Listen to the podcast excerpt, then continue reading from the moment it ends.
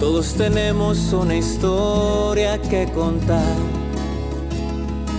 Todos tenemos una historia que contar. Todos tenemos una historia que contar. Buenos días, buenas tardes, buenas noches amigos. Bienvenidos a su podcast Todos tenemos una historia. El día de hoy queremos hablarles de un tema que siento que ha estado en nuestras vidas y que a veces no le damos la importancia que creo que se merece este tema. Creo que a veces nos encerramos en nuestra propia situación y como que tenemos, en mi caso personal lo digo hablando de mí, tenemos como que miedo al juicio o sentimos que nada más a nosotros nos pasa y nos sentimos como un poco solitarios, podría decirlo en ese sentido. Este tema que vamos a hablar es la ansiedad. Y más que nada queremos hablar de este tema porque siento que el hablarlo, el expresarlo, es más como para sentirnos acompañados, para sentirnos entendidos, para sentir que no nada más nos pasa a nosotros. Sentir que es algo que, que es más común de lo que pensamos. Entonces, para hablar de este tema, tenemos un invitadísimo de lujo de primera plana de primer mundo. Heriberto Delgado, señores. Heriberto Delgado está en el podcast. ¿Cómo estás? ¿Cómo te va? Muy, muy bien. Muchísimas, muchísimas gracias por la invitación. De verdad. Este. Gracias, Jorge. Ok. no, hombre, nada. Sentí, sentí esa, necesidad de hacer esa presentación. Es un placer tenerte en el programa. Muchas gracias. Y la razón por la que invité, invitamos a Heriberto al programa, al podcast, es porque él tiene una historia que contar acerca de la ansiedad. Empecemos poco a poco. Vale. Eh, Heriberto ha tenido ciertas crisis, por así decirlo, de ansiedad que poco a poco han ido escalando. Sí. ¿Sí? Correcto. Correcto. Te quisiera yo preguntar algo como curiosidad. ¿En qué momento tú recuerdas que empezó tu primer ataque o crisis de ansiedad? Fíjate, eh, todo inició hace unos cinco años, más o menos. ¿Cuántos años tienes, disculpa, perdón? 29. Ok. Yo 29. Eh, inició, estaba trabajando, me acuerdo que estaba trabajando, y de la nada sentí que me faltó al aire. O sea, no estaba, no estaba haciendo nada que meritara que se me fuera la respiración. No estaba haciendo ejercicio, estaba trabajando en una oficina. Ajá. Este, sentí necesidad de salir de, de la oficina, de querer escapar, eh, de querer dar una vuelta a, a, la colonia, caminando, corriendo.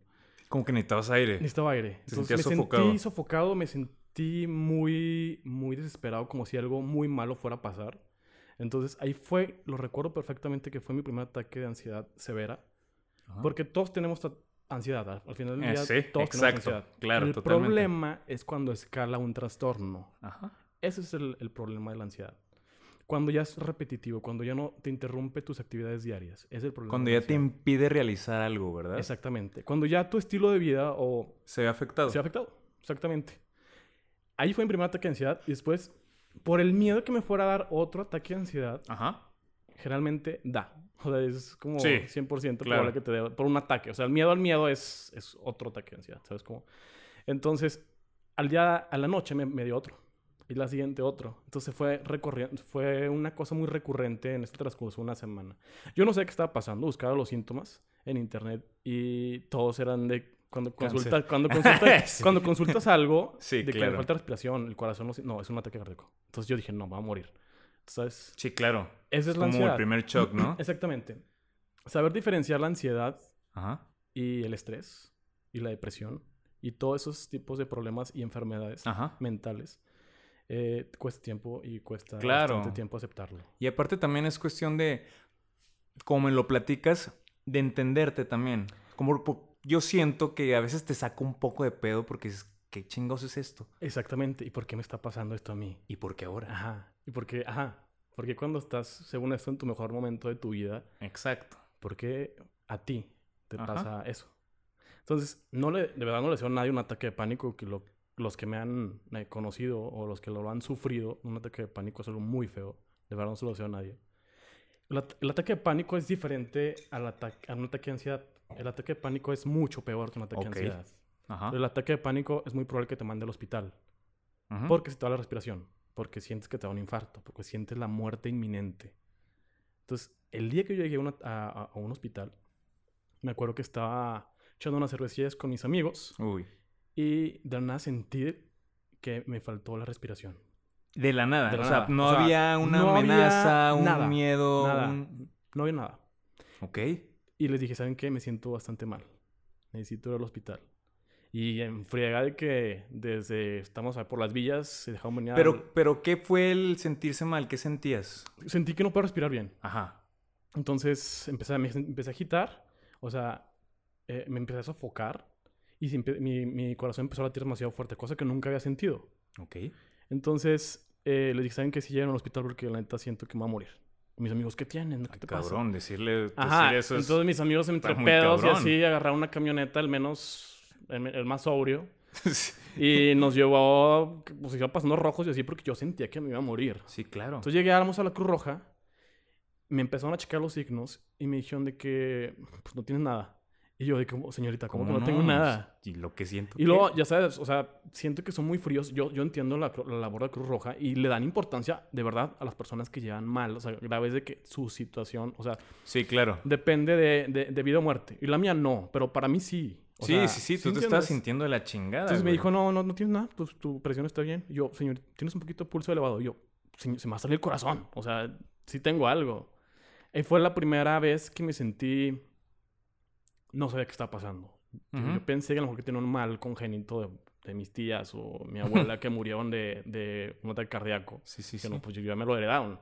Entonces fue, fue lo primero que sentí. Y que eso también, bueno, ya ahí me identifico poquillo y Ajá. tú me dirás si es cierto o no. Eso también es parte de, ¿no? Que tú empiezas como que a buscar cosas del de por qué, el por Sí, qué, el por qué, el por qué, el por qué. Quieres una razón, quieres una razón, quieres una razón. Y también eso te causa como ansiedad el no encontrar la razón y estás busque, y busque, y busque, y busque, y busque. Y Es una, es una constante lucha Interna. interna como, Sí. güey, ¿para qué quieres? Bueno, en este caso sí era necesario encontrar una razón. Exactamente. Pero te digo, antes de eso, te dan te dan ataques de ansiedad. Digo, todos tenemos ataques de ansiedad. Sí, claro, Todos, todos. totalmente. A nivel Menor o mayor. Creo que la ansiedad es algo pues normal Sí, es, para poder de que y en algunos casos hasta Subsistir. es bueno. claro, porque te hace mejorar. Este, el, el- el problema es de verdad cuando se hace crónico, cuando Sí. se hace recurrente todos los días, cuando ya no te deja dormir, porque después de este ataque no me cuidé, o sea, de verdad no, me, no, no busqué la ayuda necesaria, porque dije, pues, ¿cómo yo voy a tener eso? O sea, ¿cómo yo... se O sea, yo, pero yo ahí- dejé que el tiempo, dije, Ajá. pues el tiempo me lo quita, el tiempo mejora, el tiempo Claro. se me quita después. el tiempo lo cura todo. Lo que sí, lo que de verdad dice es que se hizo un monstruo gigantesco. A tal grado de me claro, despertaba en la noche Se iba acumulando todo. con ataques de ansiedad. O sea, estaba dormido y desde la nada despertaba con, con taquicardia, con, con... Dije, no, o sea, de verdad, ya me estoy volviendo loco. Pienso que te está volviendo loco. Este, duró, sí, unos meses. Se calmaba, dejaba ir, regresaba. Ajá. Seis meses pasaron eh, y me dio un ataque muy severo en la madrugada, complicándose porque tenía poquita fiebre. Entonces eran como las dos y media, estaba dormido y, o sea, me levanté y es como si hubiera corrido un maratón. Antes me gusta mucho correr, entonces sé lo que se siente estar en un Ajá. maratón. Perdón, en una de las 10K o 15K, que es lo máximo que corrí un maratón completo. Bueno, 2K, para serles honesto. Se le corría a la esquina. Pero y sé lo que se sentí. Se- Sí, sentí, claro, Sentí esa güey. sensación de haber terminado de correr, de hacer mucho ejercicio. Y me asusté mucho. Dije, esto de verdad ya, ya no puedo. Le dije mamá, ¿sabes qué? Este, ya me está te- sobrepasando. Tengo que ir al hospital ya. Ocurrieron como, digo, seis meses de la primera vez que fue al hospital a la segunda. Ajá. Eh, le hablé a una amiga, le ¿sabes qué? Puedes pasar por mí, vive, en, en Viñedo San Marlene, que quiero muchísimo. Se dejó venir, eh, vivía en ese entonces toda con mi mamá. Y nos dio, me agarró y yo en la camioneta pensando, ¿sabes qué? Pues ya me voy a morir. La neta, ya, ya, ya, ya siento mis últimas. Era un ataque de pánico muy severo, muy severo. Y llegamos al primer hospital que estaba cerca de donde vivía. No, no, no. No hubo tiempo de no hubo elegir, tiempo. pues. Llegamos al primero. Llegaron, me ingresaron, pues ya sabes, ¿no? Eh, los que están cuidando ahí, los de la guardia, de médicos, empezaron a, preguntarme, pues, o sea, cosas personales de que te drogas, fumas, bla, bla. Cosa que ninguno no, no hago. O sea, no fumo, no. no- Guiño, no- guiño. niño bueno. bueno. No, pero no, no, no ingerí bebidas alcohólicas ese, ese día ni antes, ni, ni un día antes. Este, no, no me gusta fumar, la neta no fumo. Eh, no, no tenía nada que hubiera exaltado mis, mis, mis Sí, signos claro. vitales. Ajá. Entonces, me dio una pastilla sublingual para bajar el- la presión arterial porque la tenía muy elevada, muy elevada, no sé, yo- según yo me dijeron que está muy elevada. No se bajó. O sea, ni con ese medicamento se bajó. Entonces le dije a mi mamá, ¿sabes qué? Necesitamos hablar con un cardiólogo. Y dije, no, ya, ahora sí ya valió. La neta ya... Y tú ahí seguías pensando que a lo mejor podías tener las enfermedades congénitas Exactamente, de yo, tu tía. yo pensaba que, me- que era un ataque al corazón. Ok. Entonces le hablaron al cardiólogo, llegó como en 30 minutos. Y le sacaron a todos de la, de la sala y empezó a preguntar cosas. Me, me conectaron chupones en todo el cuerpo. Me hizo exámenes de sangre, me hicieron exámenes de todo tipo. En todos los exámenes salí Ujú. bien. En lo único que salí un poquito mal era en, en el, en, en el corazón. O sea, en, en la... Tenía un poquito de... Tenía un poquito de eh, pulsación. O sea, Ok. eh, un poquito de... Pues el corazón está muy elevado. Como, si hubieras corrido, hombre Ya. y no se bajaba. Entonces regresó con los análisis el médico y me dice, ¿sabes qué? No estás mal, o sea, tu corazón está bien. Y ahorita tienes poquita fiebre, tengo un medicamento, va a estar bien, pero necesitas que te cheque un psiquiatra. O sea, ese Cuando- güey ya, ya... Cuando dijo eso, no, o sea, me sentí mal y como ya estoy ahora sí loco. Sí, es como que la primera impresión que Sí, uno tiene, ¿no? de- porque es que nuestra sociedad, Sí, claro, es un tabú, güey. ajá, no se habla. Yo tampoco lo hablé por tres meses, o sea, me medicaron después de eso, bla, bla, te cuento, pero no se habla. Hablar de, de, de cuidado eh, mental Men- No. es todo un tabú muy grande, aunque no lo diga la gente, ¿sabes? Claro, y precisamente aprovecho, este es un espacio precisamente que busca el normalizar eso. Claro. Porque yo creo y siento, y puedo estar equivocado o no, siento que la mayoría tenemos chingo de cosas que, que mejorar en ese sentido y que por temor, ah, no, güey, este güey va al psicólogo, está loco. Ajá, exactamente. No, este La va al psiquiatra, no mames, güey. Pero peor, o sea, está, peor. Está mal de madre, güey. Mi problema que no atendí es que yo sabía que necesitaba un psicólogo desde que empezó la primera crisis de ansiedad, no el ataque de pánico, la crisis, o sea, una, una ansiedad. Ajá. Yo sé que necesitaba sacar lo que tenía dentro, necesitaba hablar, necesitaba bla, bla, bla. Yo dejé pasar, como te digo, hice un monstruo tal grado de que me dio... Me tuvieron que dar ataques de pánico, tuve que, so- o sea, tuve que tocar fondo para de verdad atender mi salud mental. Y estaba muy cansado de no poder dormir. Duré... Dormía tres horas en la noche. Dime qué calidad de vida es eso. O sea, No mames, dos, ¿no? una hora... por... Por mucho tiempo duré este, bastante tiempo durmiendo muy poco. Y cuando duerme un poco, todo tu, todo tu organismo Claro, güey. se descompensa. O sea, estás irritado, no te hambre. Poca bla, bla. energía. Ajá. Mi calidad de vida bajó muchísimo. Muchísimo. Y hasta incluso el no dormir, siento yo, hasta llega también a afectar en, en que te agüitas también. Claro, eh, cuando no duermes bien, es, te afecta en todo, en todo Sí, sentido. sí, sí. Yo no dormí bien, digo, por 6, 7 meses, que fueron los que no me atendí. Entonces, este, te digo, ya hice, cuando me hice comentario, yo dije, no, pues no, no voy a ir. O sea, neta, no, no voy a ir. Al día siguiente, que iba manejando en el periférico, que iba a la oficina, me volvió a dar un ataque de pánico. Ya no podía más. La neta, en el periférico, traía la camioneta del trabajo, en el carril de alta velocidad. me Ingue dio- su madre. me dio y de verdad dije, no puede estar pasando. No ¿Y me luego qué no me hiciste, pasa". güey? Me puse los intermitentes, me salí al carril. Como pudiste. Pero, pero, ¿qué sensaciones ibas teniendo en ese momento? Igual se me fue la respiración. O sea, de que no, no puedo respirar, ¿sabes? Ajá. Y otra vez la presión, el corazón, el, do- el pecho aquí te duele, te duele horrible. Literal, parece que te da un ataque cardíaco. O sea, sientes hormigueos en el cuerpo, sientes que literal te vas a morir. Me dio eso en el periférico y dije, ya, Aquí De queda. verdad, ya no puedo. Me orillé. Como pude, salí, me estacioné. Y me quedé de que como dos minutos de que sin saber qué hacer. Agarré el teléfono y busqué psiquiatras en Torreón. Claro. Literal, fue lo primero que hice. Llamé a todos y solamente, sí, en una semana. Y Yo, así pasa cuando, no, lo de, necesitas, De verdad, no, no, no, no puede ser. Todos, todos, todos, todos. Me di por vencido y estaba literal agarrado del, del volante, casi llorando porque no sabía qué hacer. Y me, me devuelven una llamada. O sea, me devuelven una llamada y me dicen, joven, usted llamó hace ratito, este, acaba de cancelar una, una paciente. ¿Quiere venir? Y dije, "N- Jalo. dime dónde estás. No, o sea, me iba pasando rojos, la verdad. me Sí, güey, ya te urgía llegar, güey. Llegué. Ese esos 20 minutos que tuve que esperar en la sala se me hicieron eternos. Eternos, eternos, eternos. Pasé, por fin, sentí un alivio muy grande. Y me empezó a preguntar todos los síntomas de, de, de lo que tenía físicos, de cómo andaba de, de, pues, de la mente, etcétera, etcétera. Yo pues es que no he dormido bien, tengo esto, esto y esto. Ya me- le llevé todos los exámenes porque yo los cargaba en la mochila. Me hicieron estos exámenes en el hospital. Y me dice, ok, muy bien. Y ya me empezó a preguntar todo, de, de- todo como ha sentido eh, en- en- hace tiempo.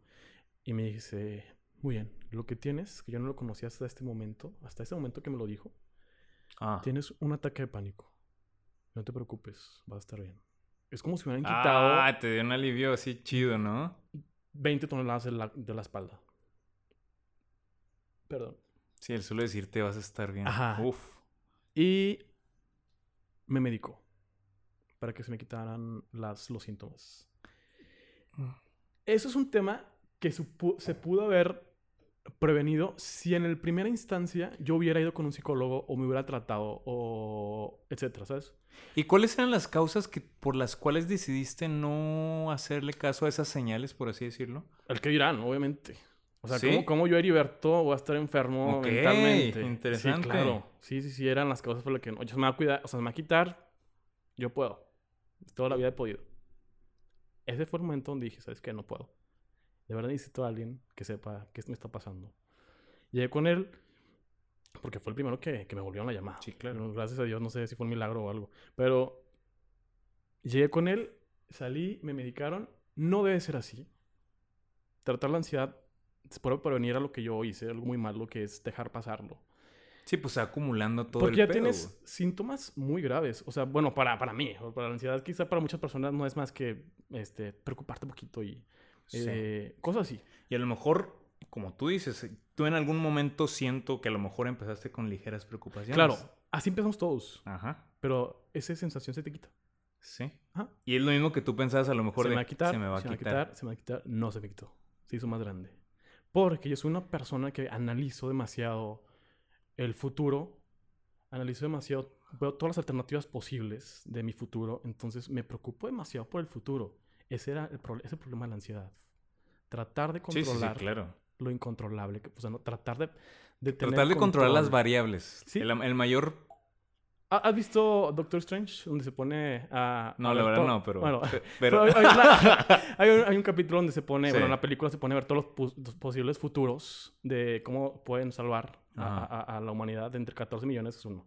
Entonces, ya está en mi mente todas las noches, todas las noches preocupándose que este, por este camino, por este otro, no, no, por este... Así, A ver, Ahí tocas un tema muy importante que me gustaría indagar más. Ajá. Es, es un tema de el control. Mencionaste el control. Sí. Me gustaría indagar más ahí. Y me causa curiosidad también, porque es algo que yo también tengo mucho. Yo, yo también pienso mucho todas las posibilidades que pueden pasar. Yo también, cuando algo está fuera de mi control, es como... Me te sientes mal. Sí, Claro, claro. No puedo controlar. Hasta...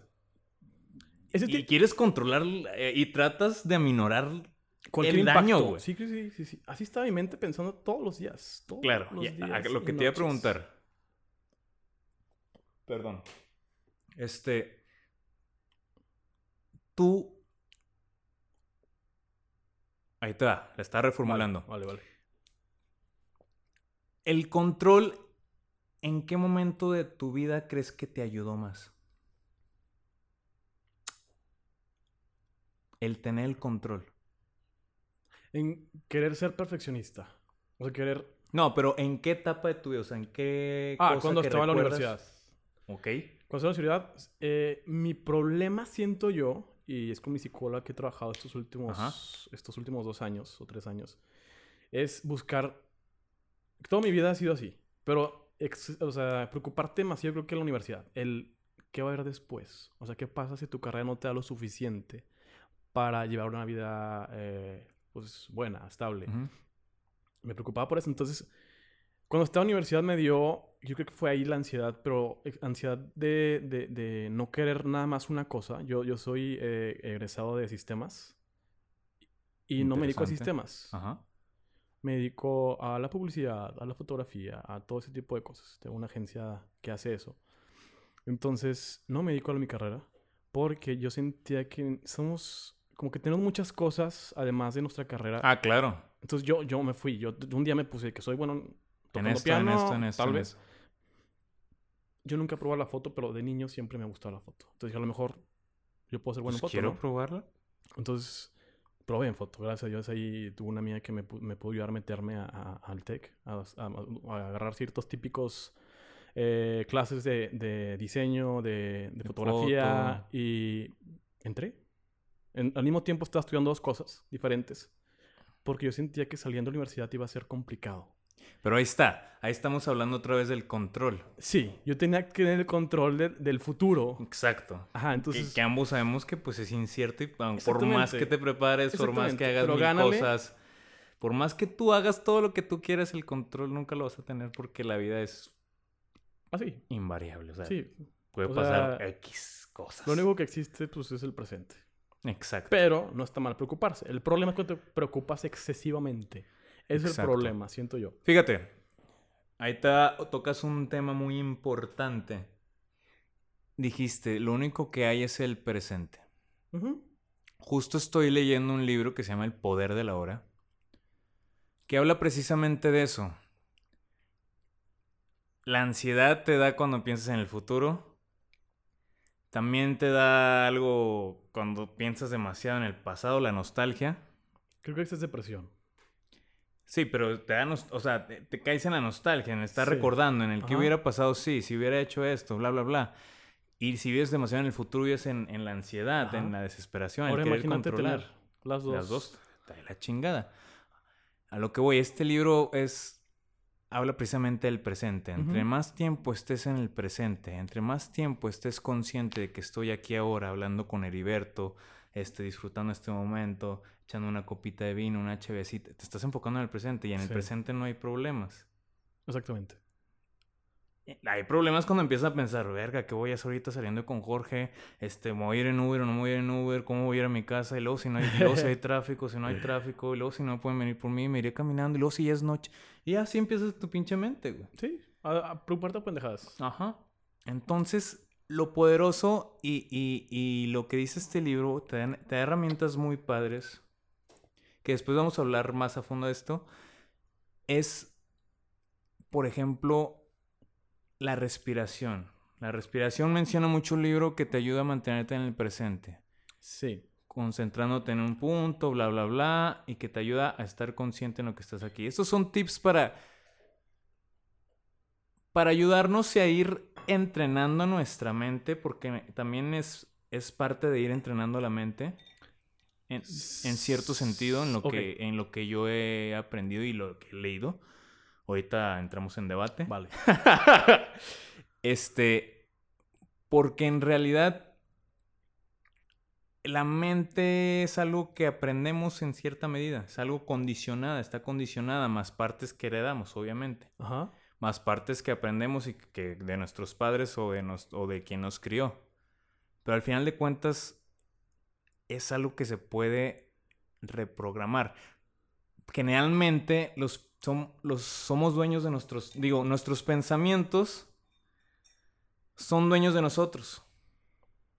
Y debería ser al revés, nosotros ser dueños de nuestros pensamientos. Dejamos que, la, que los pensamientos nos dominen, que la mente nos domine cuando la mente es una herramienta muy poderosa y la podemos usar a nuestro favor. Ok. Ese- eso, eso más que nada es lo que se trata del libro, te ayuda a ese pedo, te ayuda a estar en el aquí y en el ahora. Como tú dices, el presente es un regalo y nada más existe el presente y nada más estamos aquí. No, porque siempre está nada más el momento. El momento, el, ya pasó el ayer, ya pasó el hace dos segundos. Y eso es de lo que habla el libro. A ver, me ibas a comentar algo. Sí, terminando, te digo, no tienes que llegar a tal punto extremo de, de que te mediquen, porque eh, al final de cuentas ah, todo está mal. O sea, cualquier medicamento que te den, para mí fue una maravilla porque me quitó los síntomas, Claro. pero no cura el problema. No, es como El problema se cura yo con mi psicóloga, por Claro. ejemplo. Además de mi doctor, o sea, mi psiquiatra, tenía mi doctora, mi, mi, mi- mi psicóloga. Ajá. Mi psicóloga es algo, no está a favor de los medicamentos. Ella dice que todo ese tipo de cosas se pueden, no, no, no, no, mm, no necesario a tal grado, a menos que sea muy grave, por lo mío, por ejemplo, que ya no... Sí, que ya llegaste a un punto... Otras, otras eh, etapas muy fuertes. Este, yo, hice lo, yo, hice- yo lo hice al revés. Yo primero fui con, o sea, con la urgencia, que era que necesitaba que me quitaran esos síntomas, necesitaba sentirme bien, necesitaba dormir. Eh, ya pude dormir, gracias a Dios. La primera vez que pude dormir en siete meses fue la mejor maravilla del mundo. Creo que nunca me he sentido tan feliz después de ese día. Ni una dormida. Pero, obviamente, todos los medicamentos crean, o sea, dependencia. Claro. Entonces, me dijeron, de que, ¿sabes qué vas a tomar? Va para largo. Va para largo porque hay un desajuste químico en tu cerebro que además de tener ansiedad, que la ansiedad es un trastorno, un trastorno, tienes depresión. Entonces, quizás eso vaya mucho tiempo. Yo tenía ahí problemas con, con... Ya falleció mi abuela, la vi morir, entonces tenía algo ahí, atorado también de depresión. Que no curé. Yo también necesité ni siquiera lloré, no me acuerdo haber llorado en el funeral de mi abuela, porque se Ujú. murió el día que llegué, entonces, de Zacatecas. Eh, no curé esas heridas que se iban a haber curado. Dejé que el tiempo, como todos dicen, curara todo y no lo hizo. Y, y, y como, como te escucho y lo que estás diciendo es que no te permitiste sentir. Exactamente. No, Las no, emociones, ¿no? sientes. Yo era una persona que pues no me gustaba que me vean llorar o enojado o no demostrar mis sentimientos como de, de verdad. ¿Y, y, y qué, qué, qué te generaba el, el mostrar tus sentimientos? ¿O por- Vulnerabilidad. y, y, ¿Y qué te generaba la vulnerabilidad? ¿Qué te generaba el caer en la vulnerabilidad que no te gustaba caer en ella? Que pensaba, ahorita obviamente no, pensaba que te hace una persona débil. Ok. Entonces, Es- eso hace la Eso es vulnerabilidad. muy, es un tema muy importante porque nos enseñan o estamos condicionados, no sé, a que el que llora es débil. Sí, claro.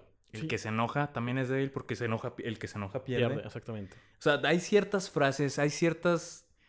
Y más aquí en el norte, ¿eh? Claro. Más aquí en el norte y en... O sea, en esta parte del país donde son un poquito más, son mucho, son conservadores. La gente todavía es muy conservadora. Conservadora y también un poco de... Está la cultura también, ex- creo que todavía existe de- del macho, de Claro. no llore, ¿Cómo, no llore, mijo. ¿Cómo va a estar enfermo usted?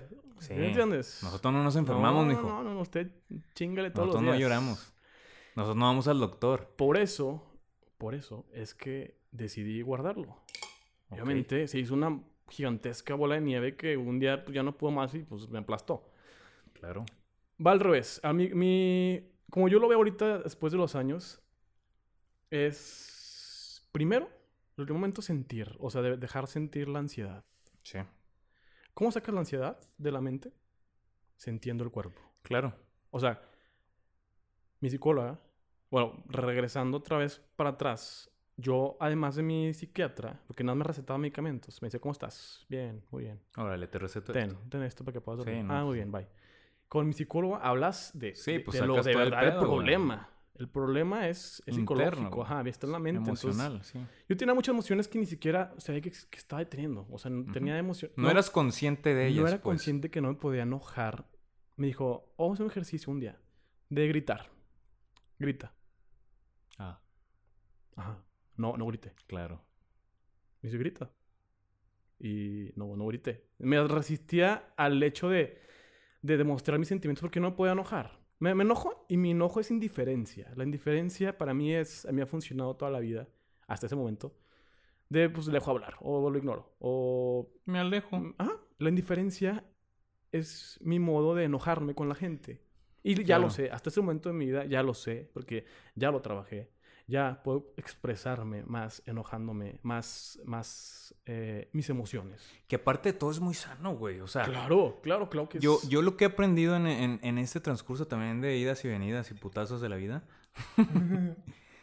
es que, como tú dices, yo creo que en- es lo que dijiste de la ansiedad, de que es permitírtela sentir, creo que aplica en todos los ámbitos de la vida, en lo que tú sientes. Si sientes enojo, permítetelo sentir, güey. No Claro. luches contra eso, güey.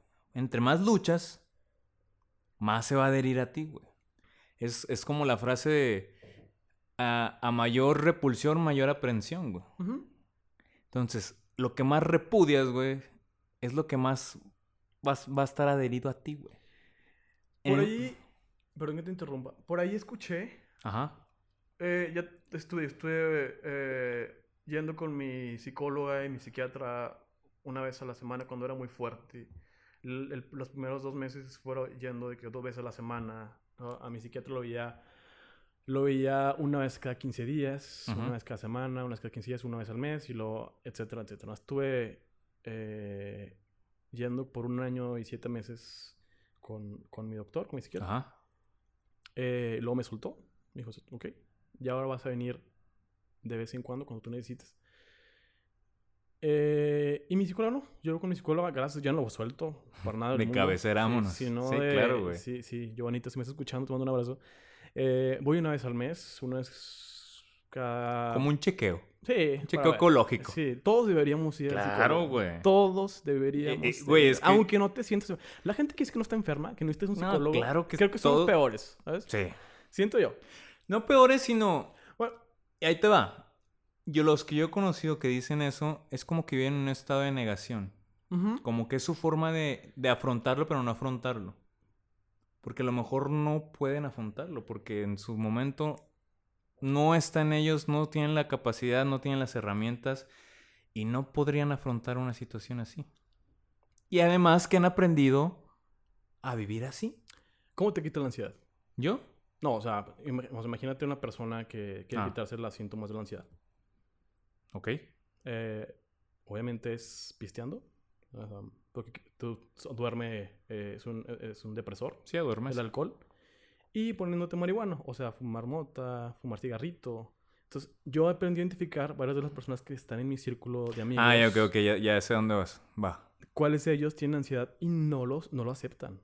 Prefieren estar o alcoholizados o fumando Digo, un chingo. Que ahí también entres en un tema que puede tener varias... Sí, claro. pero la- mayoría que siento que tiene un chorro de problemas, y lo sabes que cuando veo a alguien que, me- que está mal o que lo Ajá. rompe la novia o que tiene problemas en su casa, sabes que yo te puedo escuchar porque soy tu amigo, pero yo no te puedo dar consejos de profesional porque no soy un psicólogo. No, claro que Le no. paso el número porque le mando a muchos de mis amigos a mi Claro. psicólogo. le ten, te va a ayudar bastante. Ya es Y tu nadie problema. No, sí han ido como dos, los que sí están ¿De muy, graves. De como 10 que he mandado. Claro. Pero ellos sí han seguido yendo. Ellos sí. Entonces, hay personas que se quieren ir por el camino fácil, que es, pues, por otras maneras. O sea, no está chido para, para quitarte el, el- el sentimiento, la ansiedad, no está chido eh, embriagarte todos los días. No. No está chido que a cada media hora estés fumando.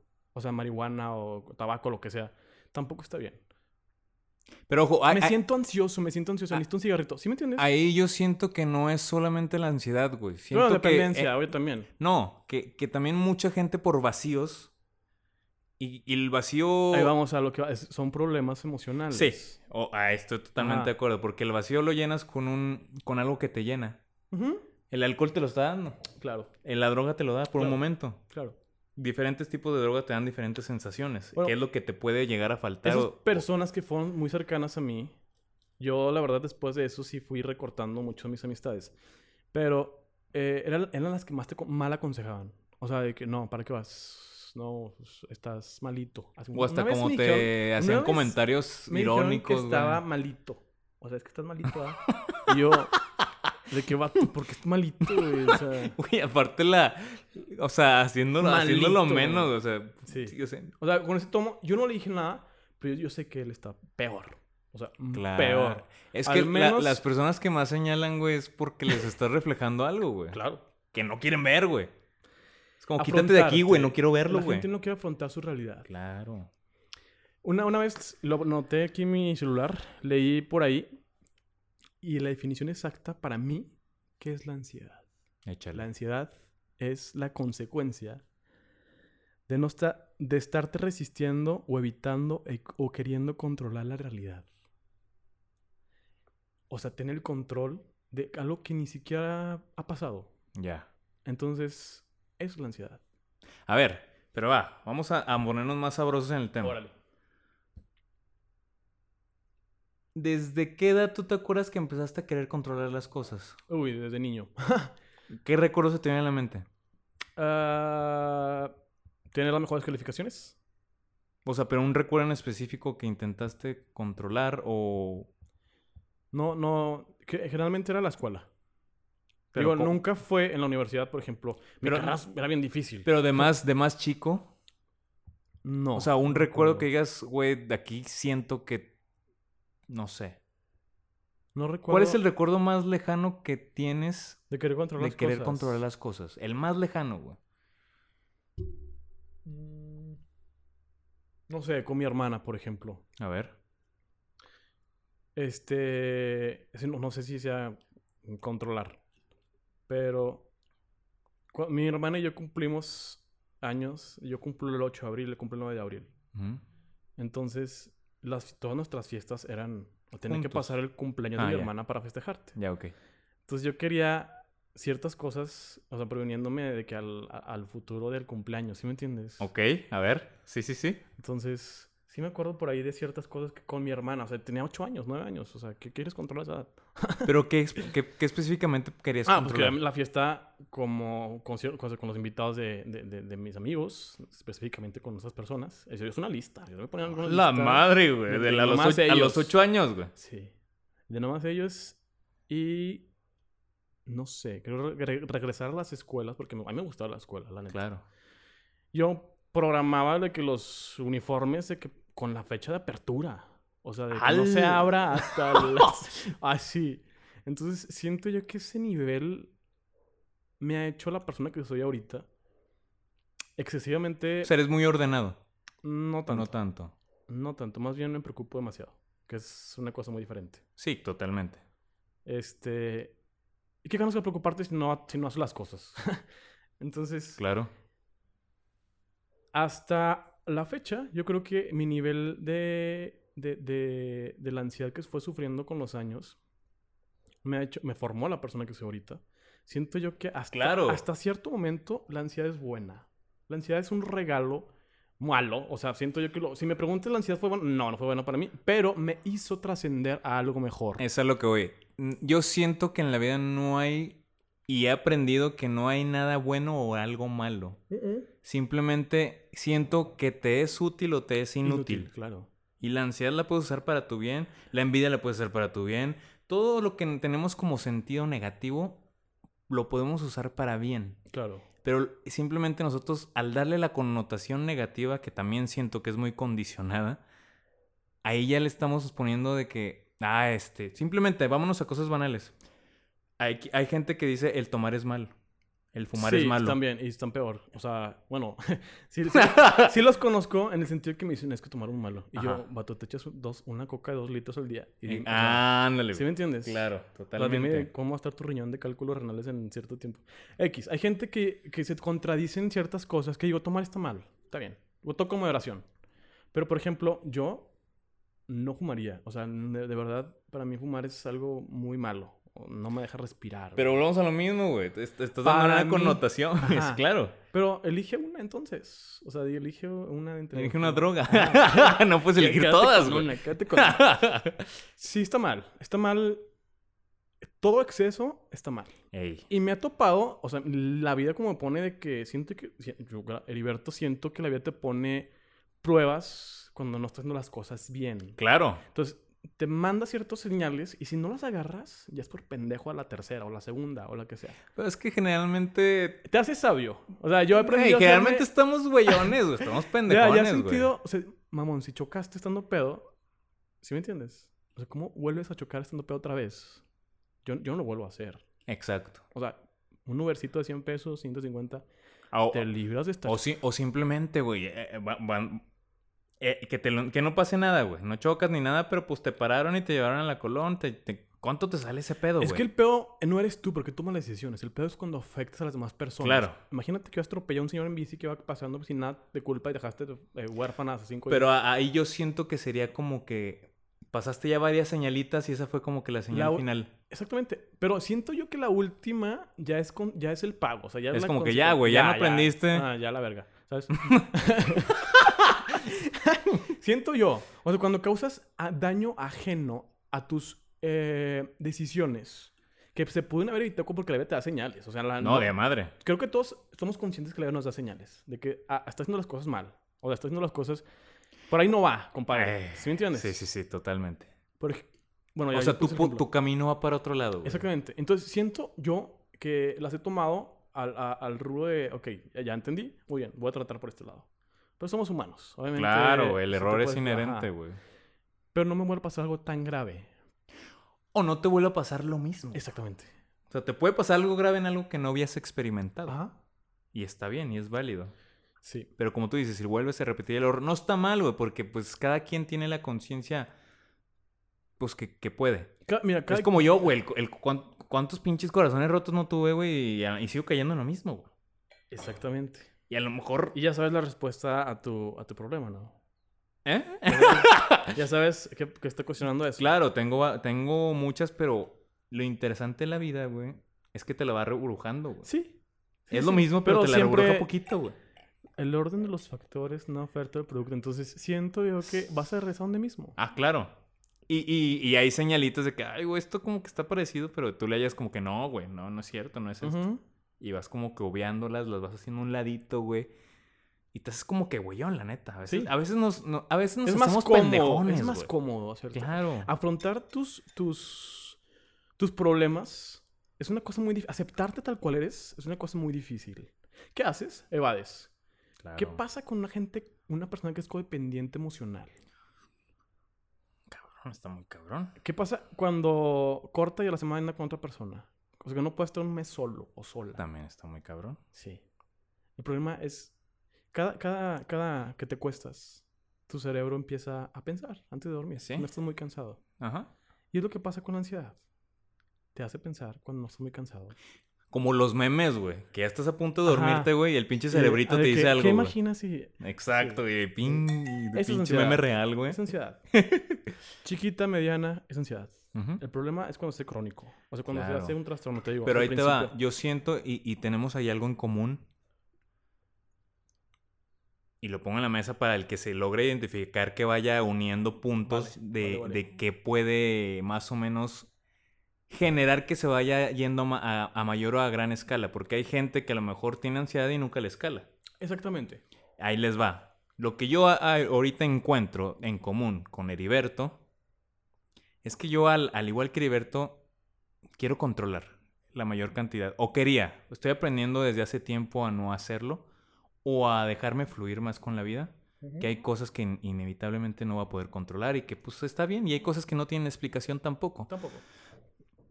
Quería controlar. No sé qué tan exigente seas tú contigo mismo. Muchísimo. la exigencia. No sé qué tanto tú te mates trabajando todo el día. Mm, muchísimo también. O sea, en cierto... Por ejemplo, llego a la oficina en la mañana. Cuando ya están trabajando ahí en la oficina, los que trabajan conmigo. Este, voy, regreso, como... Pero todo el día estoy pensando, todo el día estoy pensando en cómo oh, mejorar las cosas. Claro. Entonces, son ellas se van a las 7 de la tarde. Y yo me quedo en la oficina quizás hasta las 10, 11 de la noche. Pero ya se me va el tiempo pensando eh, en mejorar eh, pues el negocio. Al final de cuentas es un Claro, negocio. digo, claro, sí, sí, sí, depende de totalmente. ti gente, dependen de ti socios, Y depende tú, de ti. güey, quieres estar mejor, quieres... Claro. Pero es, es- es la cuestión. ¿Qué tanto te exiges para, para ser mejor? Y te, te la cambio. ¿Hasta cuándo vas a estar bien con algún punto, güey? Ah, ¿Sabes lo que me dijo un día, hace como dos semanas? Me dijeron, eh, tuvimos una plática y un amigo me dice, es que, as- o sea, ¿qué tanto tienes que tener para estar Eh, bien tú? O sea, Exacto. ¿Cuántos ceros en, en- en la cuenta bancaria? Ajá. ¿Cuán- ¿Cuántos negocios? ¿Cuán- cuánto- cuán- ¿Qué tanto necesitas para ¿Con estar qué estarías tú a gusto? Mi problema, Heriberto, siento yo que cuando llega un punto, O sea, cuando llega un punto es, quiero otro. Claro. No me conformo. Y siento yo que está bien y está mal a la vez. Ahí en ese tema que tocas, me gustaría preguntarte algo Vale. que me dio curiosidad.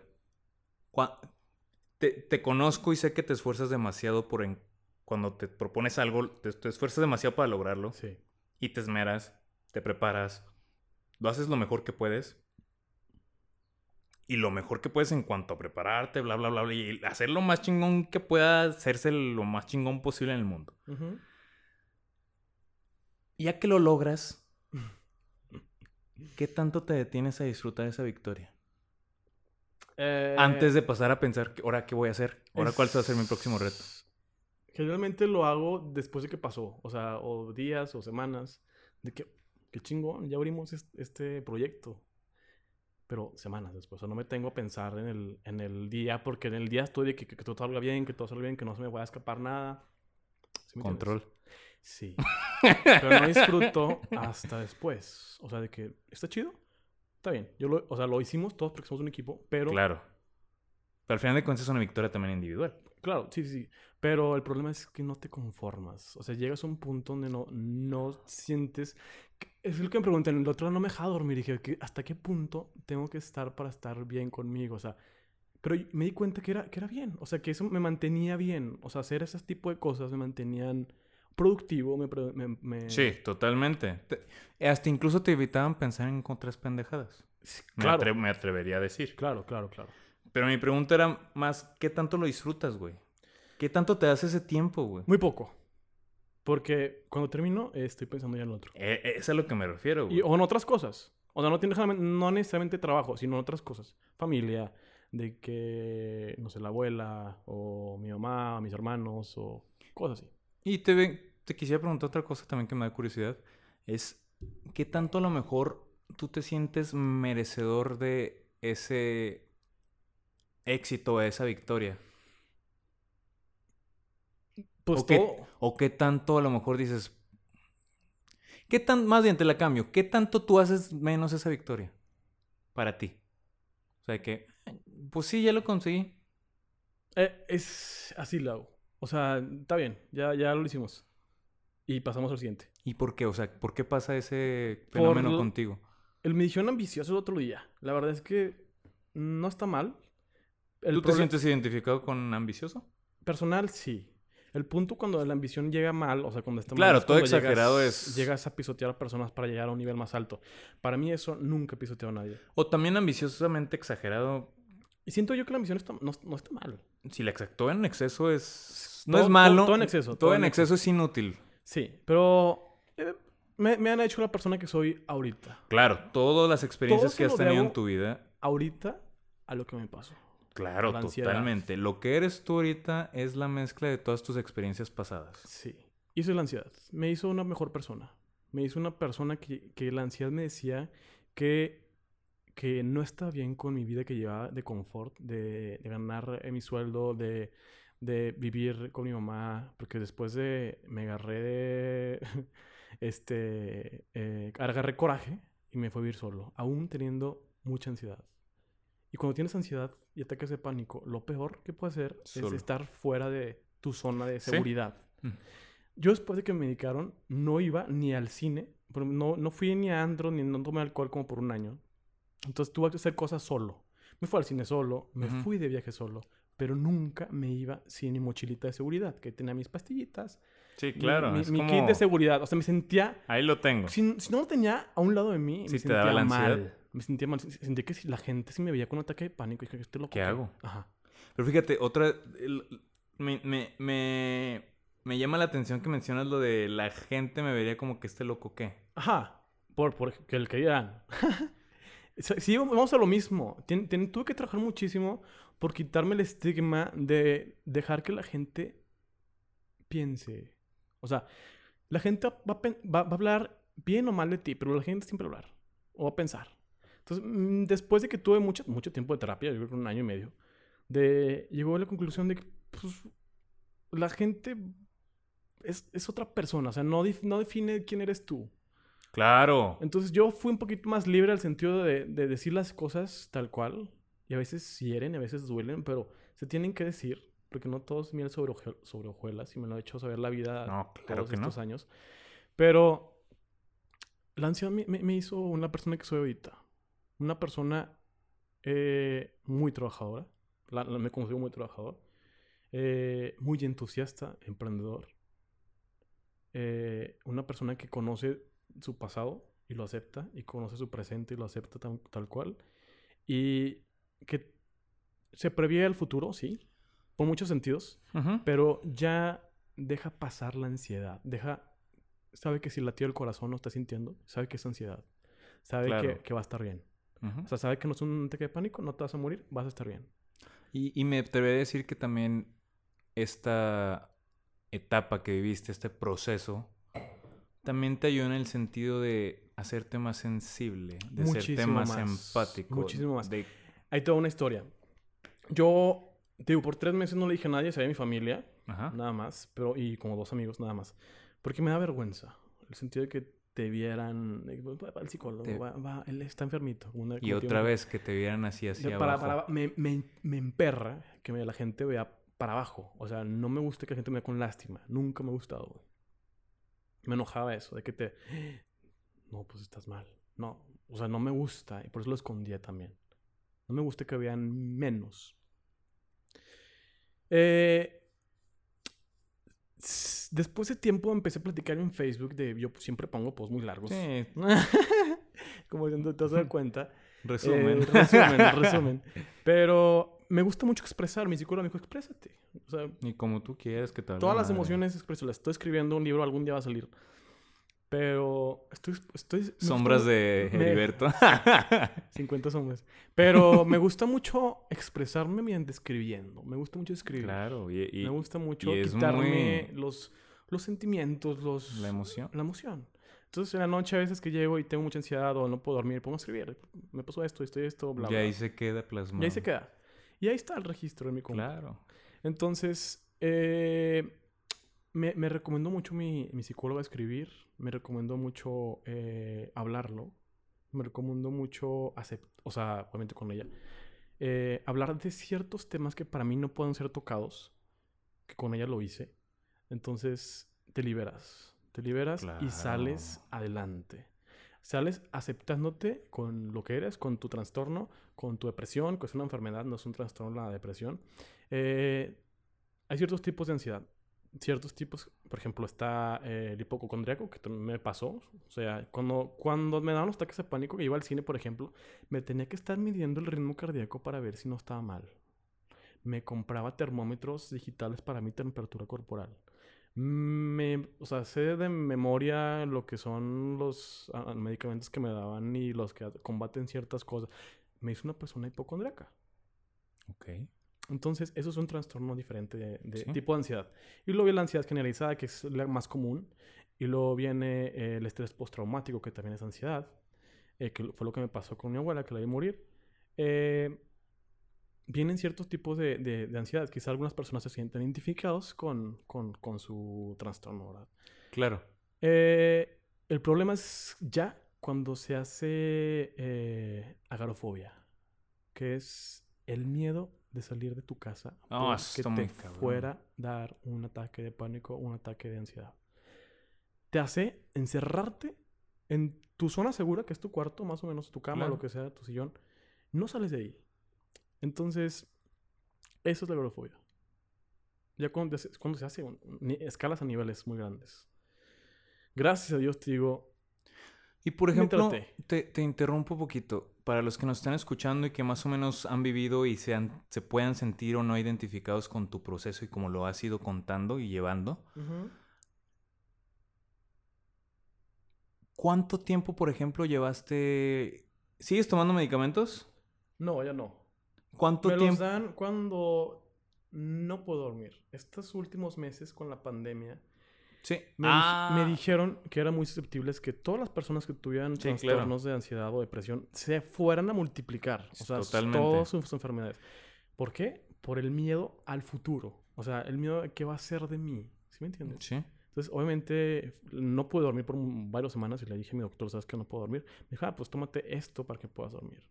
Y me recetó muy, muy bajo el, el miligramo y me lo volvió a quitar. Entonces, gracias a Dios ya, ya puedo otra vez dormir bien. Pero, Y por ejemplo, bueno, ahorita tocando, aprovechando que tocaste ese tema, es, es muy cierto esto que acabas de tocar de la pandemia. Por ejemplo, mi mamá, mi mamá también le dan una ansiedad muy cabrona, pero cabrona, güey. Cabrona así chido. Bueno, no tan cabrona, gracias a Dios. qué bueno. Pero ella le dio con la pandemia en el sentido de las noticias. Entre más escuchaba noticias, entre más le daba ansiedad de que se fuera a contagiar, de que le fuera a dar Sí. esto, de que fuera de no salir de la casa. Mi mamá no, no salió de la casa literal apenas ayer, güey. Wow. Por ese miedo. Y, y, y yo le decía a mi papá o a mi hermano o a los... Güey, no, les no le cuenten cosas de noticias. Ujú. Entre menos sepa mejor. Porque luego, luego, lo que pasa con el organismo, no sé si te ha pasado a ti o conoces a alguien que le haya pasado, que se empieza como a predisponer. Sí, O a ver cosas donde... No hay. No hay, güey. exactamente. Es ansiedad. Y, y, y- mi mamá era muy así. Es... Por ejemplo, me platicó una, una anécdota que la comparto, a ver si la escucha y no se enoja. Señora, su hijo está contando. Yo me atrevo a contarla.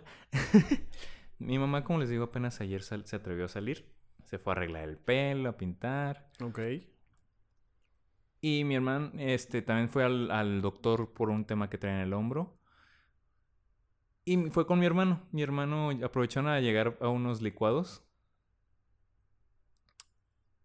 Y mi mamá empezó a ver de que cómo lavaban la, la licuadora. No, es que está mal lavada, ni siquiera está, ay, puede haber microbios. Y luego empezó a ver Claro. que él estaba bien cochino acá. Y luego empezó a ver que un señor todo hasta así sudado empezó a, a recargarse en el, en el, en el stand del- de los licuados. Y empezó como que escurrir. Empezó a ver todo así Los microscópico, claro, todo donde podía estar el coronavirus.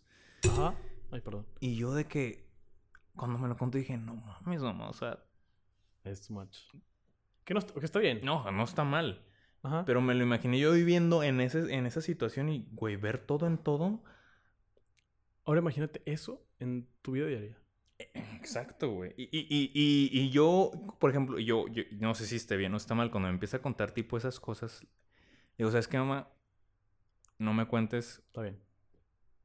perdóname, y me sacudo, güey. O sea, porque Claro. llega un momento en que sí me la contagia, güey. ¿Sabes qué hace mucho ella? Y, y que me he cachado que yo también lo hago de repente. ¿Qué? De repente me, me llega un WhatsApp de alguien que hace mucho no me ha hablado. Y me empieza a latir el corazón y empieza como que... eh, pienso que son malas noticias, güey. Y yo, Exacto. verga, güey, ¿por qué van a ser malas noticias, güey? Ujú. Y mi mamá hace mucho eso, o sea, muchísimo. Me caché que lo hacía hace, hace poco de que una llamada y empieza de que... ¿Por qué me hablan a esta hora? ¿Por qué, ¿Qué Ansiedad. será? Ansiedad. Y yo cuando lo vi del WhatsApp y pasó lo mismo, dije, no mames, güey, no, no, espérate, güey, tranquilo, güey. Vamos a ver qué pedo primero y después hacemos pedo. Pedo. Pues sí, güey, o sea, pero trato yo más o menos de hacerlo consciente y de permitirme sentirla cuando la siento, Claro. la ansiedad. un silencio. Un silencio. Sí, porque lo, lo vi al Heriberto con cara de... y como dices, güey, eso, eso está muy padre. O sea, te libera, güey, como tú dices. Es porque es una lucha constante de entre pelearte con, con tu sentir ese de... Pues, déjalo sentir, güey. de- De sentir. no hay pedo, güey. ¿Cómo es el primer paso para liberarte de la ansiedad? Ahí va. Échalo, Para- a lo- a lo los que, nos escuchan. A lo, a lo que yo... A tu experiencia y tu sí, proceso. Mi proceso fue muy doloroso, la verdad, aceptarlo y llevarlo a cabo y de verdad... o sea, el primer paso, cuando según lo que ahí- escucho, es aceptarlo Claro. primero. Aceptar que tienes un problema Ajá. es el principal paso para salir adelante. Ok. Para el siguiente paso de mil que te faltan. Va. Pero ya diste un primer paso, te falta 999. Aceptar que tienes un trastorno o una depresión o lo que sea, una enfermedad mental. Aceptar que necesitas ayuda es el primer paso para trascender a algo mejor, Ok. que es tu calidad de vida. Se ve afectada y está afectada. Muchos de mis amigos que nos están escuchando, quizás su vida esté así, pero lo disfrazan. O sea, como mucho tiempo yo lo hice. Lo disfrazan, a lo mejor no son conscientes. ¿Qué recomendarías tú para, para ser más conscientes de aquellas señalitas que indican que tu vida está por otro rumbo? Creo que todas las personas somos eh, somos, somos conscientes de que cuando algo mal, cuando ya, ya sí, de algo normal pasó algo de no sentías. Yo siento que es muy... Demasiada preocupación. Yo siento que es muy delgada la línea, güey. No, que yo no. Que va pasando poco a poquito y, y va a un punto en que no te das cuenta, Pero güey. te das cuenta porque ya tu estilo de vida se ve afectado. Pero es que siento que es un cambio gradual, güey. Sí. No cambia de chingazo Sí, como te para que platiqué te que des cuenta, siete güey. meses Exacto. en que me diera. Exacto. Yo siento que es gradual y que ya cuando llega a ese punto, si volteas atrás y dices, ah, chinga, cuando yo... No era así. Exacto. ¿Sabes lo primero que me dijeron las personas cuando me vieron diferente? De que... ¿Por, por, por qué ya no eres tan gracioso? Por, o sea, ¿Por te, qué no me- te, te te ves diferente, te, ve- te ves diferente. Muchas personas me lo dijeron. ¿O por qué no sonríes? Literal mandaban fotos. Una vez una amiga ¿Por qué no sonríes en las fotos y antes? Entonces, la gente cuando te ve así, esos pequeños detalles que, que, que, que son los que importan, dices... Ándale, esa es una señal. Ya, para mí fue una señal muy grande porque yo sabía desde hace tiempo que no estaba bien. O sea, yo sentía que la verdad mi, mi vida había empeorado. Bueno, mi calidad de vida había empeorado. Ajá. Entonces yo lo vi porque ya las demás personas lo notaban. Y cuando lo notaron, dije, híjole, o sea, aparenta o sonríe más o no sé. Y lo hice más grande. En vez de mejorarlo, lo hice más grande. Entonces, si yo desde un principio hubiera tenido, la verdad, una conversación con alguien que hubiera sufrido ansiedad y hubiera sabido, eh, hubiera, hubiera sabido qué, qué, es eso, ese monstruo tan grande que se, que se empieza con una, un granito de arroz. Sí, claro. Y se hizo un tamaño de una montaña. Se hace de verdad muy grande. A tal punto de que pues empeora, empeora tu calidad de vida. Empeora tu, tu relación con tu familia. Empeora tu relación con tu pareja. Porque ya no estás ni tú feliz ni nadie feliz. Y, tu y la, la relación principal que es contigo mismo. Exactamente. El- si, si no... Un, un día mi psicólogo me dijo de que pues si no estás bien contigo, pues ¿cómo No, piensas estar bien con los nadie, demás? güey. Exacto. Yo le decía de que, pues, no, pues cada diciembre ayudamos a niños, a, a orfanatos, llevándoles dulces, llevándoles juguetes, porque hacemos una colecta cada, Ujú. cada, cada diciembre. ¿Qué pedí? Y sí te dije. Este diciembre pasado. Creo que sí te dije. No, no Ahorita voy a revisar los mensajes. Pero apadrinamos a niños de orfanatos. Y me dice, muy bien, qué, qué excelente. Pero, ¿cómo ¿Y? estás tú? Ajá. O sea, o sea... Es que también eso es un paliativo, güey. Ajá, haces... Ayudas para sentirte bien, güey. O sea, es un ajá. poco a también medio egoísta el pedo. es Psicológico el pedo. ¿Sí? Sí, por- por- porque... ¿qué o sea, es como el contrario. O sea, ¿qué haces para sentirte mejor? Ayudo para ayudarme, güey. o sea, pero que el primer paso, una me dijo, para amar a alguien, para querer a alguien, es primero quererte güey. tú. Claro. Exactamente. Claro. Entonces, yo, en ese y, año, está muy cabrón, ¿eh? en ese año que estuve eh, medicado y, y que no pude salir y me, me, me empecé a, a, a querer como era. Ese Heriberto, pues, tal cual. El cual se veía en el espejo y dice, estoy feliz con, con quien eres. Que en algún con momento fui defectos". controlador, que me encanta trabajar, que, Que- a veces sonrío, a veces no. Eh, pues, eh, enojón. eh, que- Enojón, intenso a lo mejor. También. También. ¿Y qué? Me acepté con todos esos mis errores. Dije, bueno, está bien. ¿Y sabes cuál es la clave lección. principal para aceptarse todo eso? Yo doy un tip que a lo mejor a mí me sirve.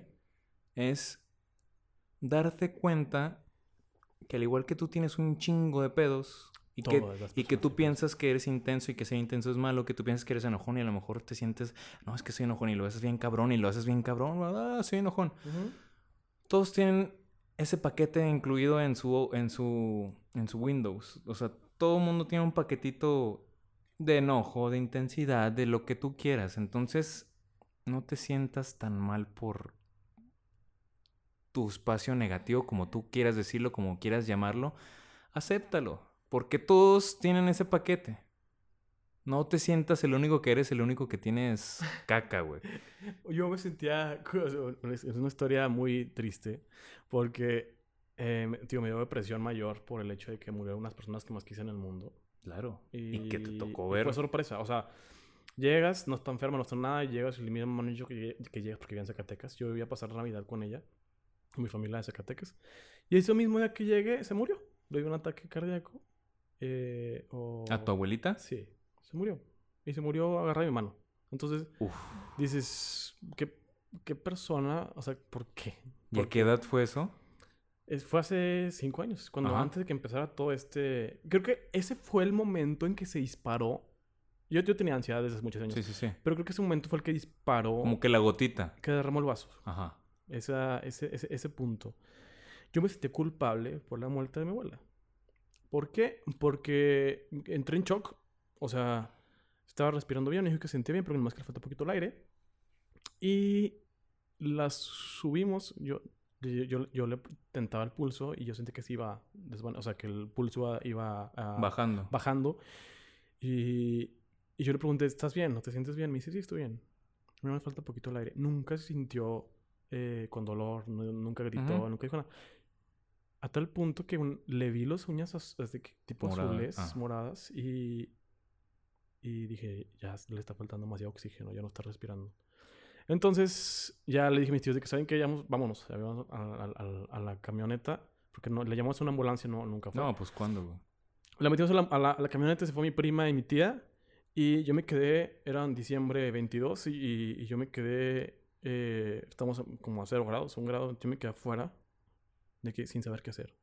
O sea, me quedé en shock por algo tan fuerte que viví. Pero ¿cuál fue la razón de tu culpa? Ahí va. Ah. Mi abuela, te digo, el día siguiente era la quinceañera de mi prima, entonces, o sea, en vez de fiesta hubo funeral. Pero yo me sentí culpable por mucho tiempo, por como 7, 8 meses, porque no me fui con ella y porque yo pensaba que le iba a dar respiración de boca a boca si tal vez hubiera vivido. ¿Sí me entiendes o no? Ya, sí, claro, totalmente. Yo yo me sentí culpable hasta cierto punto que pues yo me sentí culpable de que todos los días tenía el, me despertaba todos los días a las dos y media de la mañana de se me despertaba y se me moría mi abuela se me despertaba y se moría o sea ¿sí me entiendes? Sí, es un sí, estrés sí. postraumático que es ansiedad también entonces a tal punto yo le dije platiqué eso ya es cuando me dio el ataque severo de, de- de- del ataque de pánico le dije a mi psicólogo esto me dijo a ver Heriberto está bien me dijo esto y, me lo acuerdo muy bien me dice, ¿quién te crees tú para decidir quién se muere y quién no? Te tocó estar en la, en la despedida de alguien. O sea, tómalo como bien o tómalo como mal porque la viste. Alcanzaste a ver. Entonces, estuve en sus últimos minutos. No está chido. La gente que dice, qué bendición que estuviste en, en esos últimos momentos. No está chido. La neta no está chido ese sentimiento tan, tan feo, güey, que se siente que la muerte llega a la casa de alguien. Es un sentimiento muy feo. Yo veo que soy una persona muy sensible. Me pego sobre de manera, o sea... mm, mi psicólogo me dice que es, es un... es- tu mente se protege. Entonces, no sientes hasta después, lo libera. Para no caer en demencia o en locura. Sí, lo que sea. claro. Se protege, güey. Y después de tiempo de, de esos meses me dio este, la depresión, güey. Yo sentía que, me- yo sentía que se moría, yo sentía que, que, que, que me sentía culpable. Hasta el momento que me dijo, ¿sabes qué? Pues, ¿quién te crees tú para decidir sobre la vida de los demás? Y dije, pues, es verdad, o sea... Pero, y te voy a decir algo, te voy a interrumpir un poquito que también está padre, también como que siento yo aclarar, o que por lo menos así lo sentí yo que en algún momento que me pasó, no una muerte, pero un proceso similar. Este sentido de la culpa siento yo que también tiene que ver mucho con el ego y con el control. Sí, porque ¿qué, qué, pi- qué piensas? ¿Qué hubiera pasado si? Ahí está la respuesta. O sea, yo la verdad si yo me hubiera sentía... podido controlar. Exactamente. Entonces, ¿por qué no me fui en la camioneta? Yo mismo. ¿Por qué no me fui? ¿Por qué no le Sí, respiración? empiezas a, a sacar las variables que tú pudiste haber controlado. Exactamente. Pero, no güey, nada está en tu control, No, no güey. está- No, nada pudiste haber hecho nada. Lo que pasó es lo que tenía que pasar. Y pasó. Y pasó. Y quizá fue una conciencia muy grande que el día que llegó se murió. Tal vez.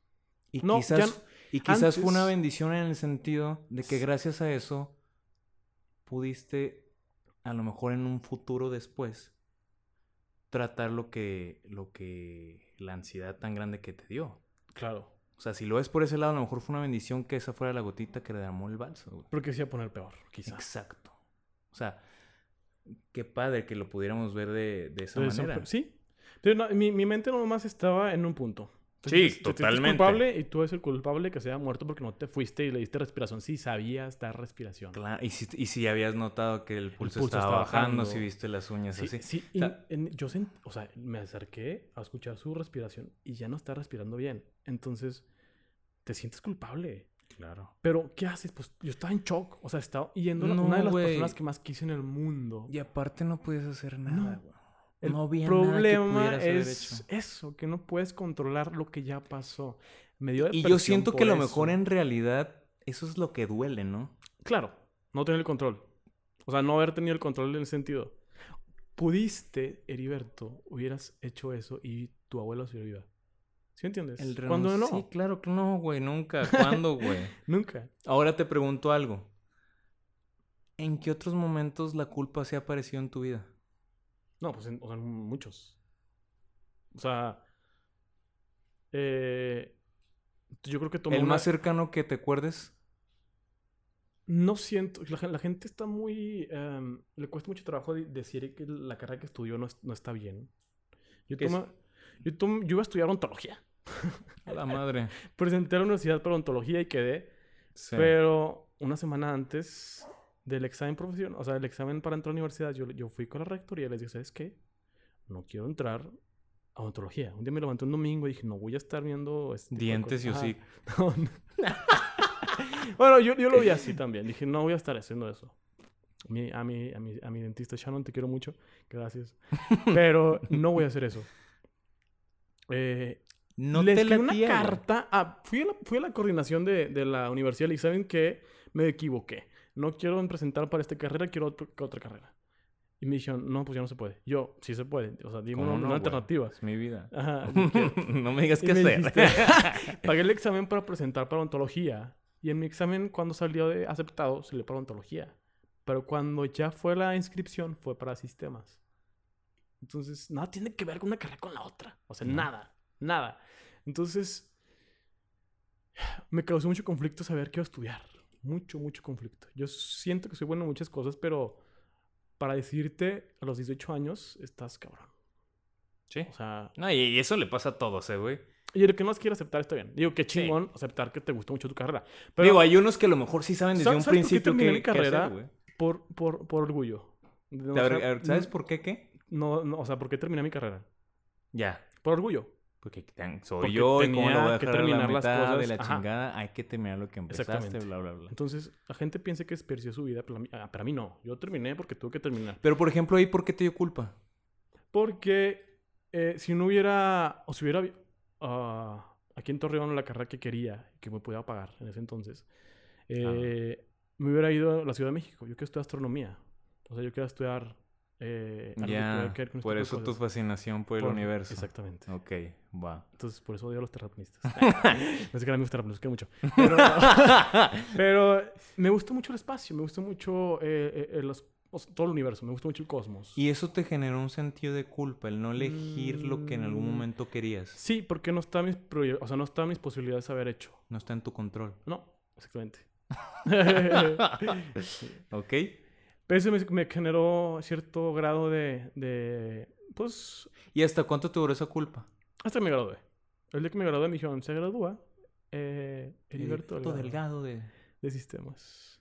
Ahí se te quitó la culpa. Y se me quitó. Yo nunca fui a la universidad otra vez. O sea, la verdad es que no volví a ir. Sufrí mucho. En el tema de que se entraron 45, nos éramos 16 personas, 17 personas. Y yo me juntaba con las personas que sabían para poder pasar, porque, digo, eran muy difíciles. O sea, la neta es... Sí, Sí, o sí, sea, sí, sí, sí, muy totalmente. difícil. Y yo me junté con personas que sabían. Nada, güey. obviamente. Entonces me di cuenta que no era la no era la carrera tal vez la que yo quería, entonces me fui por otras. Digo, un domingo también me puse a escribir todas las cosas que yo era, que quizás que, que yo era bueno. Y me llevé con la, fo- la foto, llegué al piano, yo no sé tocar piano, pero me- quizás era bueno. Entonces puse todas esas variables y me, puse- me fui por, por diseño, por foto, por todo ese tipo de cosas visuales. Me encanta tomar fotos, me encanta ese tipo de cosas. Entonces, graduándome de la universidad, trabajé un tiempo en una empresa, como medio año, y no me gustó y me salí. Oye, y por ejemplo, para los que nos están escuchando, que ya han escuchado tu proceso, ¿cómo haces, Heriberto, para manejar ahorita actualmente tanto la culpa como la ansiedad, como el control, como la exigencia, como...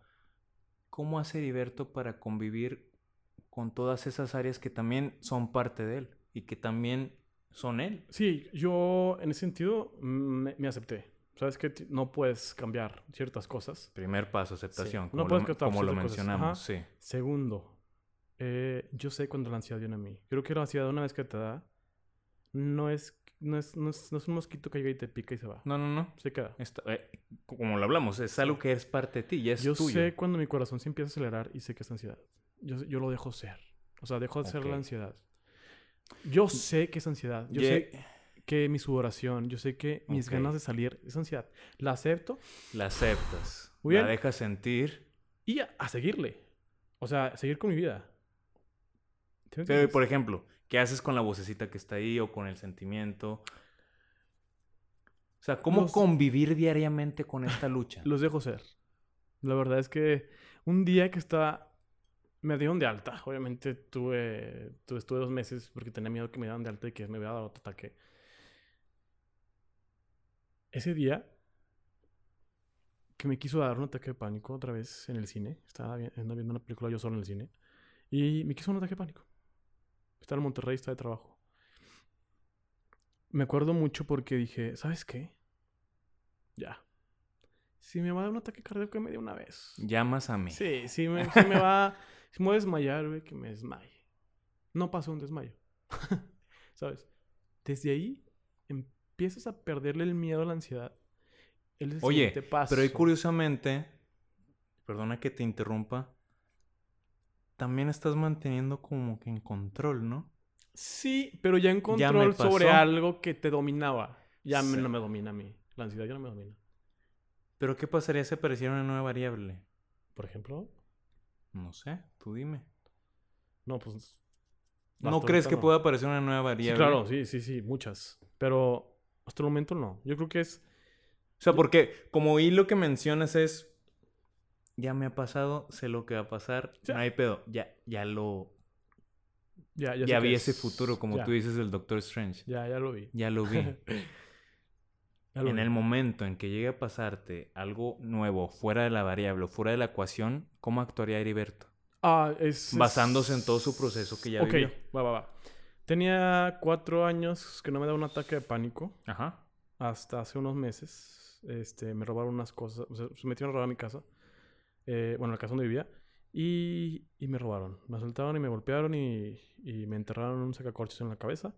En la, cicatriz que tengo aquí. Ahí me dio un ataque de pánico. Eso fue nuevo porque nunca en cuatro años me ha pasado. Entonces, como que volví a caer en, en- en ceros. Ok, interesante. Y lo que hice, obviamente, fue primeramente salir al hospital. Le llamé a mi psicóloga, le dije, te tengo que ver, porque la verdad no quiero cargar con esto. Entonces, fui, obviamente, a quitarme lo que traía encima.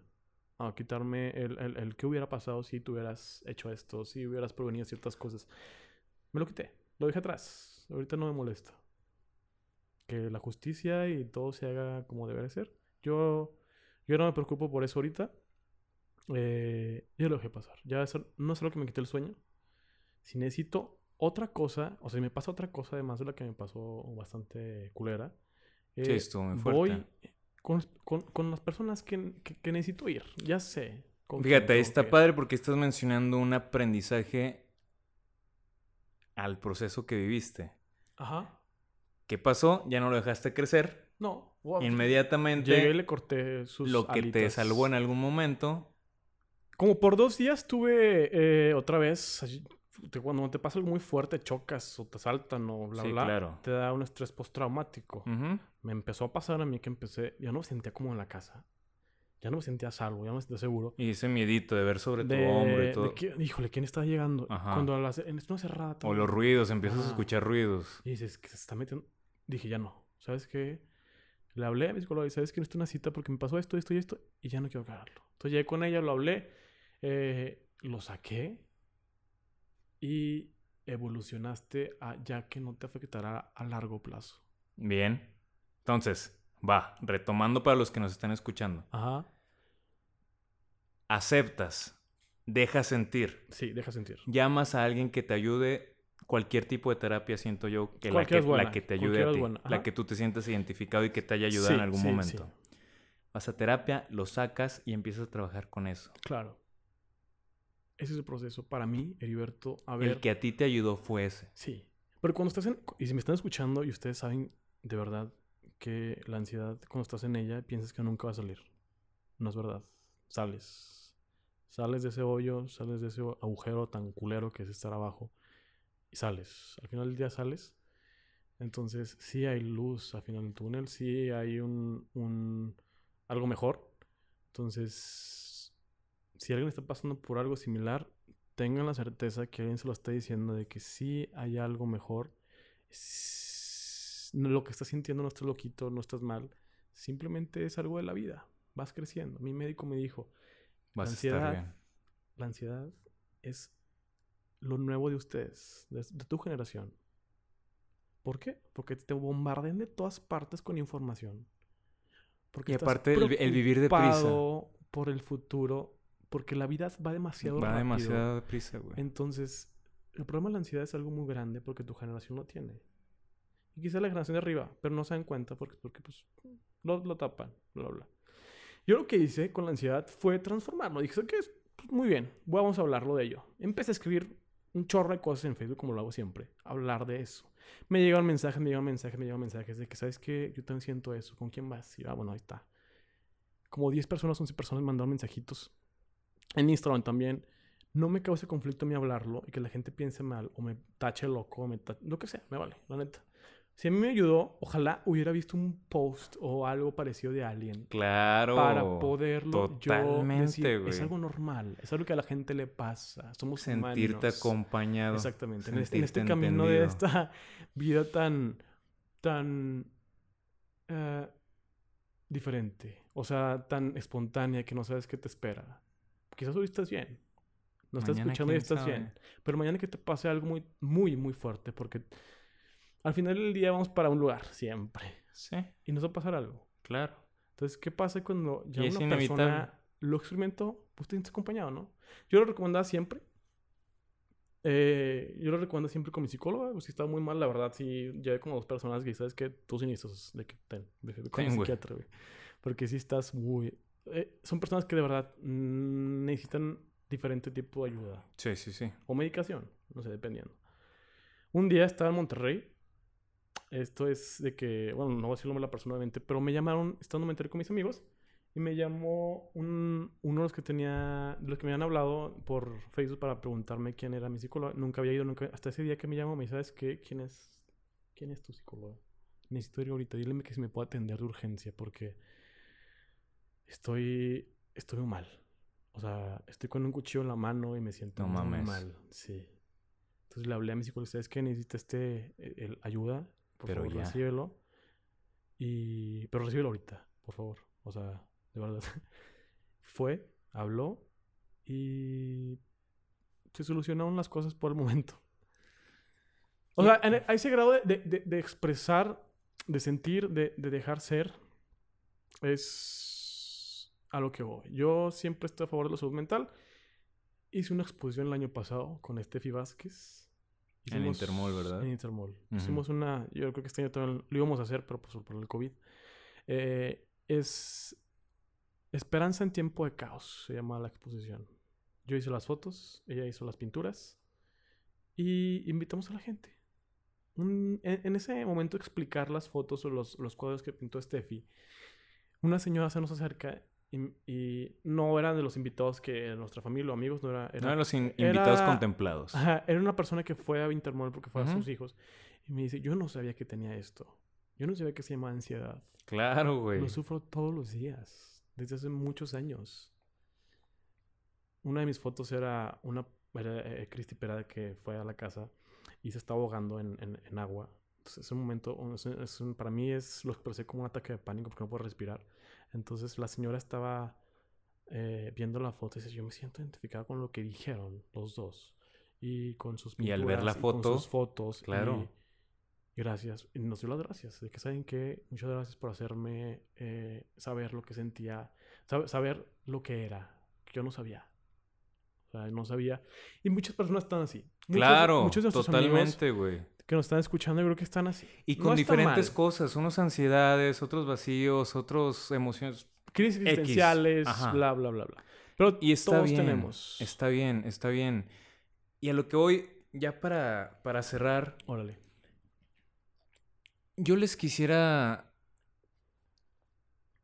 decir algo a los que nos están escuchando.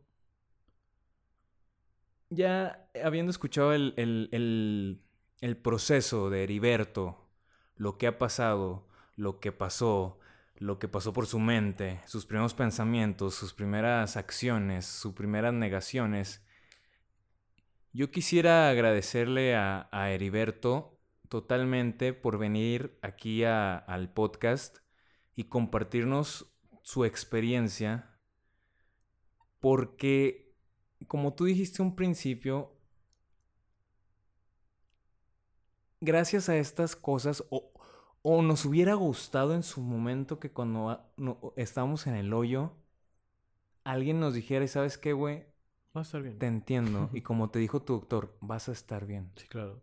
Entonces te agradezco enormemente el que cuentes esto, el que lo expongas, el que des una esperanza porque al final de cuentas, cuando uno está en el hoyo y ve a alguien que estuvo en el hoyo, que salió del hoyo, y que no solamente salió del hoyo, que es exitoso, que tiene negocios, que, que sí, tiene sus pedos, pero aprende a vivir con ellos. Aprende a vivir con ellos. Entonces, te agradezco enormemente porque eres una esperanza para las personas que, que están viviendo este proceso a la misma intensidad que a lo mejor tú lo pudiste llegar a vivir, o a lo mejor más, o a lo mejor menos.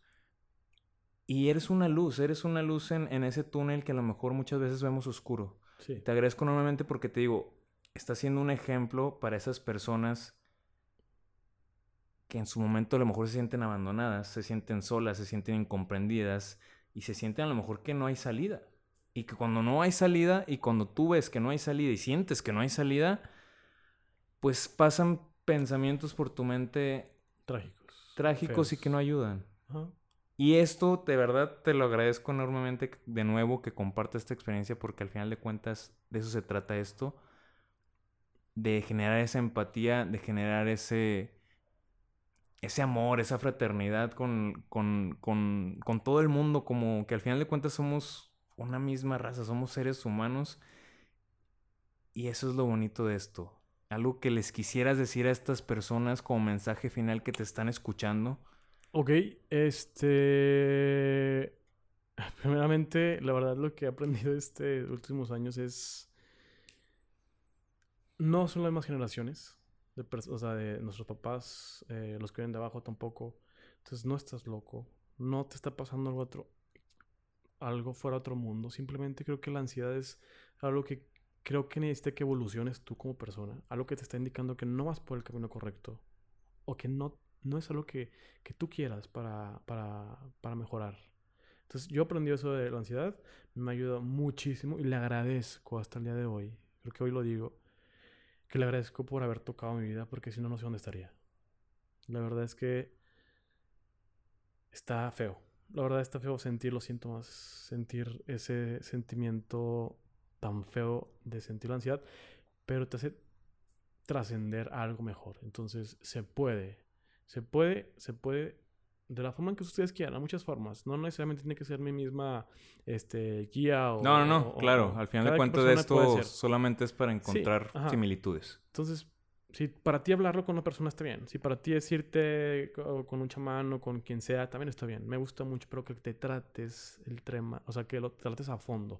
Encontrar la raíz de este pedo es la principal respuesta. ¿Por qué te está tratando de decir la ansiedad a ti eh. para crecer? Deja sentir la ansiedad. Déjala que, déjala, déjala que se exprese en tu cuerpo, no nomás en tu mente. Y cuando lo aceptes, te espero algo mejor. La verdad, a mí me hizo crecer mucho.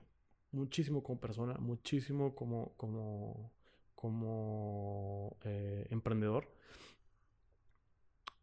Pero siempre, siempre, siempre hay alguien escuchando. Y si no es tu familia, son tus amigos y si no tus familia es alguien especialista. Pero siempre hay alguien escuchando. Entonces les mando un fuerte abrazo, de verdad. Eh, se puede salir. Y pues un día nos tomamos una cervecita para platicar de eso. Claro. Eh, les mando un abrazote. Muchísimas gracias por invitarme. Y pues nada. Muchísimas gracias a ti, Heriberto. Y por último, yo quisiera decirles también que no están solos. Siempre, como dice Heriberto, hay alguien escuchando. Siempre, como dice Heriberto, hay alguien que te va a querer. Hay alguien que te quiere. Hay alguien que le importas. Y hay alguien que está al pendiente de ti. siempre hay alguien viviendo lo que tú estás viviendo. No igual, pero con similitudes. Y siempre hay alguien que logró salir de esa historia, de ese proceso. Te repito lo que te he venido diciendo los episodios pasados. Eres una persona única, especial y que vales mucho con tu luz y con tu oscuridad, con tus virtudes y con tus defectos. Te mereces que te quieras tal y como eres, con esa luz, con esa oscuridad.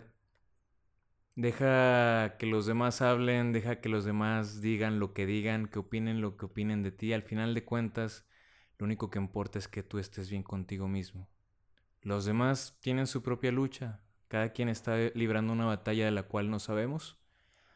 Y al final de cuentas, más que nada es eso, entender que lo que a lo mejor te está diciendo una persona que te pueda llegar a afectar o no, pues es por su propia lucha, es por su propia batalla y no tiene nada que ver contigo. Simplemente todos somos reflejos de todo y tienen, tienen que ver más con su propia historia que con la tuya. Entonces, te mandamos un abrazo, todo va a estar bien como dice el, mm. el doctor de Heriberto, el psiquiatra, todo va a estar bien, todo bien, viene algo mejor y siempre viene algo mejor. Esto también pasará y nada. Muchísimas gracias por escucharnos, muchísimas gracias por una vez más darnos su voto de confianza, una, una vez más darse el tiempo de escuchar este podcast.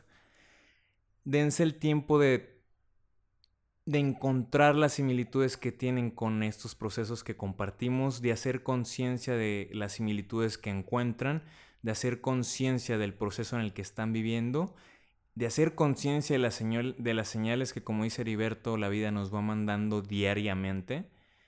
Y nada, aquí, aquí solamente vivimos, venimos para aprender. Nadie sabe a 100% cómo vivir.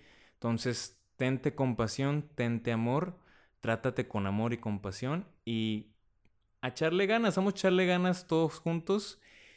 Y pues recuerda que todos tenemos una historia que contar. Todos tenemos una historia que contar.